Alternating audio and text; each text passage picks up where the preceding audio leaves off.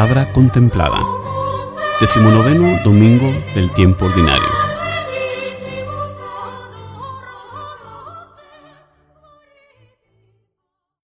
Lectura del libro de la sabiduría. La noche de la liberación pascual fue anunciada con anterioridad a nuestros padres, para que se confortaran al reconocer la firmeza de las promesas en que habían creído. Tu pueblo esperaba a la vez la salvación de los justos y el exterminio de sus enemigos. En efecto, con aquello mismo con que castigaste a nuestros adversarios, nos cubriste de gloria a tus elegidos. Por eso, los piadosos hijos de un pueblo justo celebraron la Pascua en sus casas y de común acuerdo se impusieron esta ley sagrada, de que todos los santos participaron por igual de los bienes y de los peligros. Y ya desde entonces cantaron los himnos de nuestros padres. Palabra de Dios. La respuesta al salmo de este domingo es Dichoso el pueblo escogido por Dios.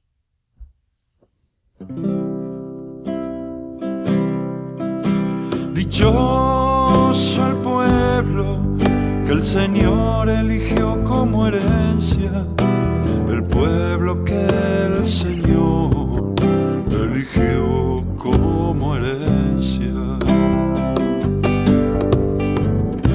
La palabra del Señor es sincera todas sus acciones son leales. Él ama la justicia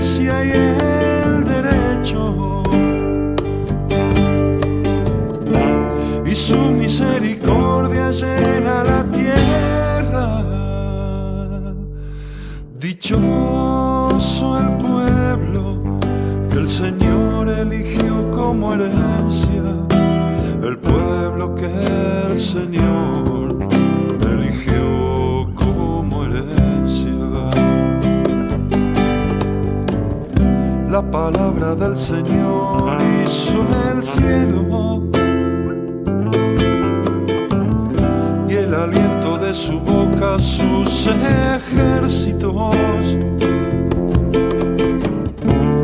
Porque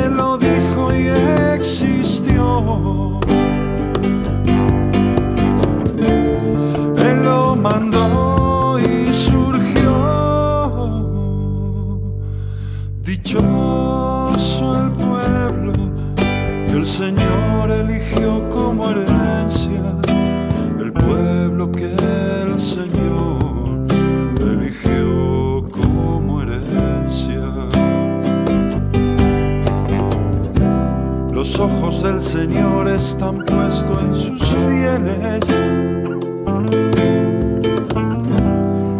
Los que esperan en su misericordia. Para librar sus vidas de la muerte. Y reanimarlos en tiempos de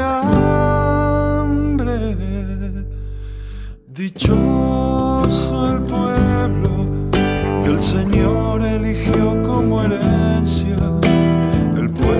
Que el Señor eligió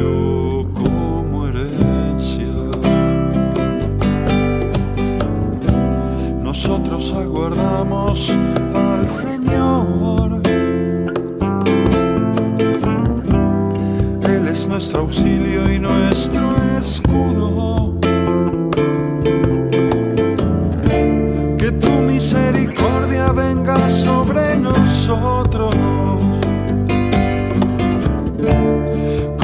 esperamos de ti. Dichoso el pueblo que el Señor eligió como herencia,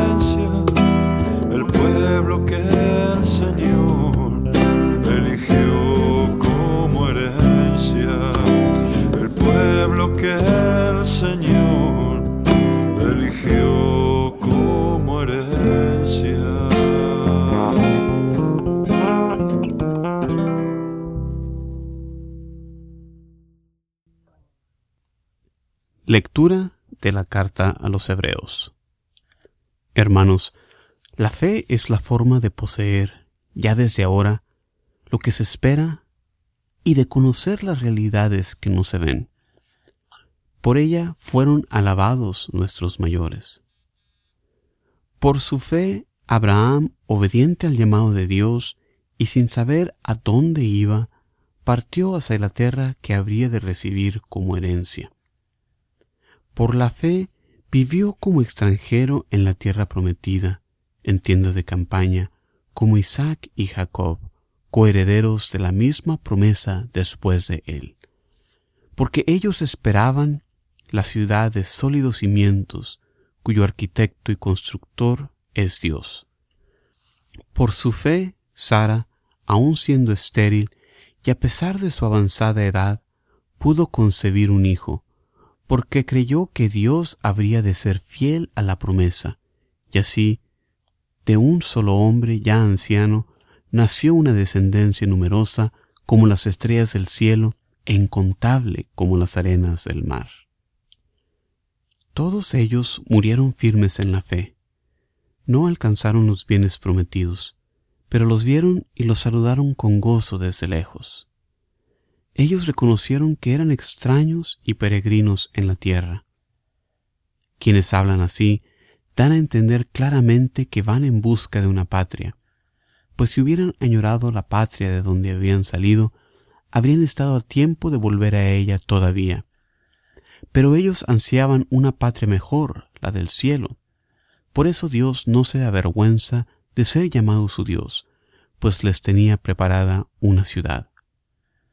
Por su fe, Abraham, cuando Dios le puso una prueba, se dispuso a sacrificar a Isaac, su hijo único, garantía de la promesa porque Dios le había dicho, de Isaac nacerá la descendencia que ha de llevar tu nombre. Abraham pensaba en efecto que Dios tiene poder hasta para resucitar a los muertos. Por eso le fue devuelto Isaac, que se convirtió así en un símbolo perfecto. Palabra de Dios.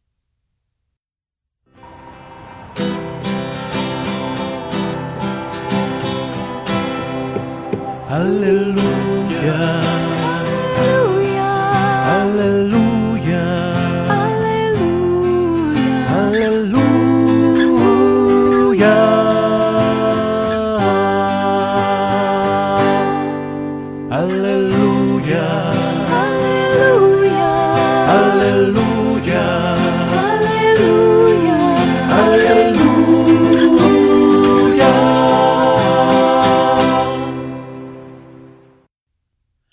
Proclamación del Santo Evangelio según San Lucas.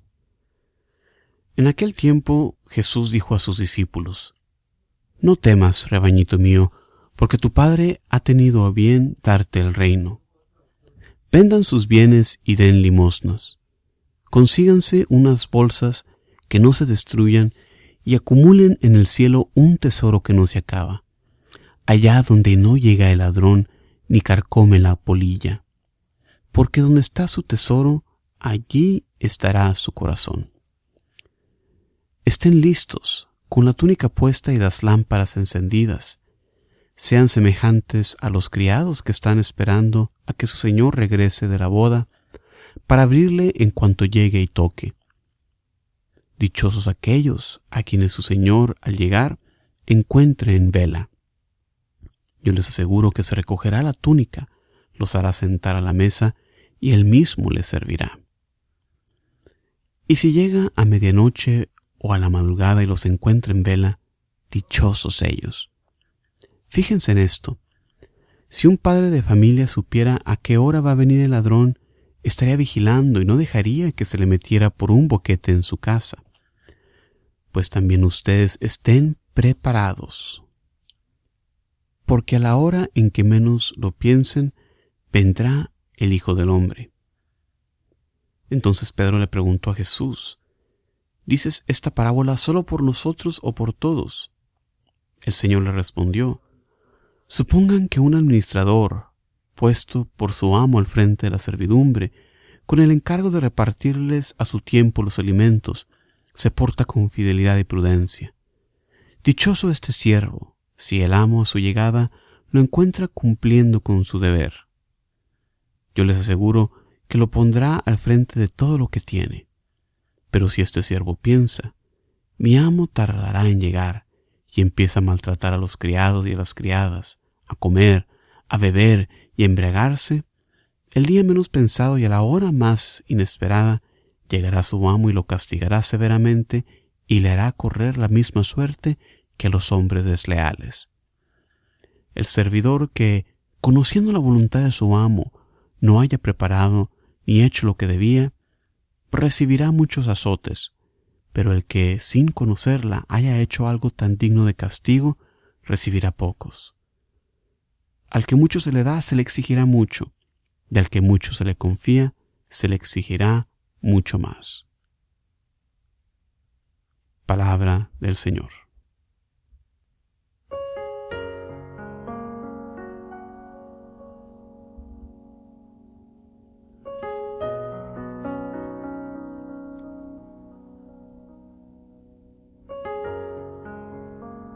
¿Qué tal? Muchísimas gracias por estar aquí con nosotros en este espacio donde semana con semana tomamos un momento de reflexión para contemplar la palabra de Dios que nos tiene en las lecturas de la misa. En este decimonoveno domingo del tiempo ordinario, en la primera lectura, viene del libro La Sabiduría y nos habla de aquella noche que fue brevemente anunciada refiriéndose a la noche de la liberación del pueblo de Dios de la esclavitud de Egipto.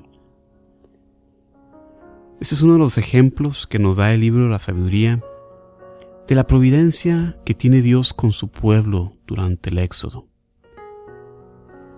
La liberación del pueblo es para darle la libertad de rendirle culto a Dios. La salida de Egipto es la culminación de los castigos para sus enemigos y la manera en que Dios llama para sí a su pueblo.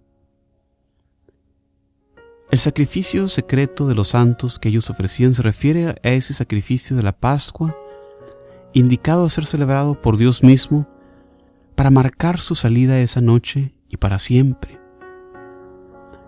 Estos eventos marcan el llamado del pueblo de Dios y vemos cómo todo esto los une, compartiendo los bienes y los peligros, como nos dice la lectura. Esta es la unidad que debemos tener todos los que servimos a Dios.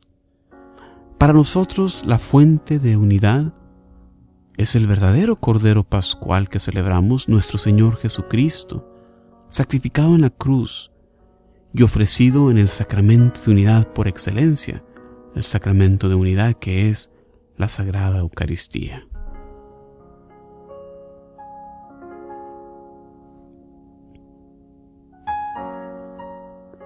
La segunda lectura de la carta a los Hebreos nos habla de la fe, con esta clásica definición con la que abre el pasaje. La fe es garantía de lo que se espera, la prueba de lo que no se ve. Y de este tema se ha escrito muchísimo. La fe es para nosotros el inicio de la salvación y la fe junto con la ayuda de la gracia, la fe es esa virtud con la cual creemos en las cosas reveladas por Dios.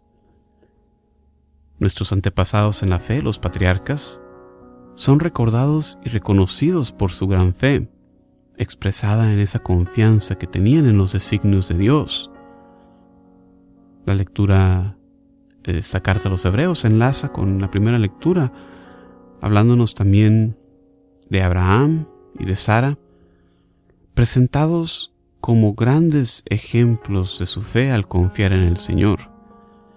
Y por eso ellos son considerados nuestros padres en la fe. Ante este ejemplo, es que nuestra propia fe en Dios debe ser medida como Abraham, ¿acaso nosotros obedecemos a Dios aunque implique conocer algo difícil? ¿Cuántos de nosotros elegimos el pecado antes de pasar por una dificultad? Como Abraham, ¿acaso confiamos en la promesa de Dios de cuidarnos, que Él va a estar con nosotros cuando pasamos por momentos difíciles o incluso llegamos a dudar de la existencia de Dios. Hay que confiar en Él, como lo hicieron nuestros antepasados.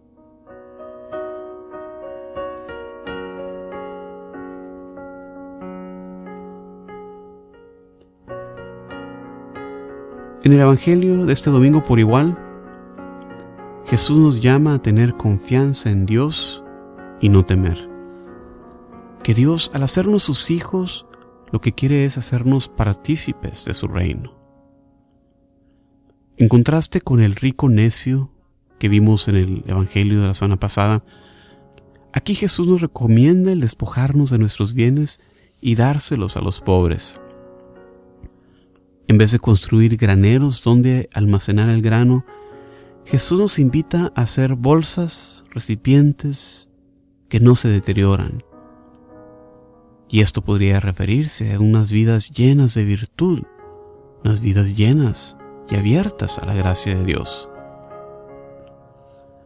Lucas en su Evangelio nos recuerda una y otra vez, nos invita a considerar nuestra actitud hacia las cosas materiales. Sea cual sea nuestro estado de vida, ya sea que seamos ricos o pobres, hay que recordar que estamos aquí de paso y las cosas de este mundo un día ya no serán más. Hay que tener cuidado de no poner nuestra esperanza en las riquezas, sino también nosotros un día correremos esa misma suerte. Gran parte del mensaje de este pasaje consiste en el estar preparados y vigilantes. Este es otro tema constantemente presente en los evangelios. La vigilancia es la actitud de la persona orante, como Jesús le pedía a sus discípulos en Getsemaní. Para nosotros los cristianos, la vigilancia en oración es crucial ante un enemigo que está siempre activo, buscando cómo hacernos caer. Tener la túnica levantada es muestra del estar listos a la acción, y la lámpara encendida la tiene la persona esperando la llegada de alguien por la noche. Lo que esperamos nosotros es la segunda venida de nuestro Señor al final de los tiempos. En ese tiempo ordinario estamos llamados a vivir en constante vigilancia y preparación para el arribo de nuestro Señor al final de los tiempos. Que Dios nuestro Señor nos dé la constancia en la oración y la gracia de siempre poner nuestra confianza en Él como lo hizo nuestro Padre Abraham. Como siempre, muchísimas gracias por estar con nosotros compartiendo estas reflexiones. Se despide de ustedes Juan Carlos Moreno desde Houston, Texas, deseándoles como siempre paz y bien para siempre. Muchísimas gracias. Hasta la próxima.